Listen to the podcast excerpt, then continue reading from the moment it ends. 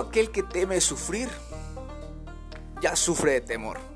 Hola, ¿qué tal? Mi nombre es Charlie. En este corto mensaje te hablaré acerca de los miedos.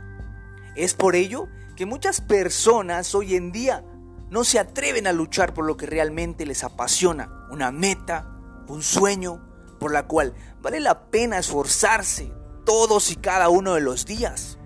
No te dejes llevar por el qué dirán de las personas. La gente siempre, siempre hablará de ti, si haces o no haces nada.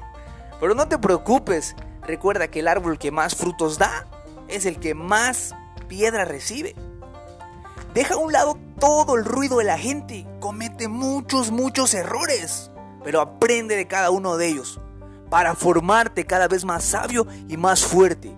Rompe cada uno de los miedos con acciones que te forjarán a ser mejor persona cada día y ser humilde para escuchar mentores.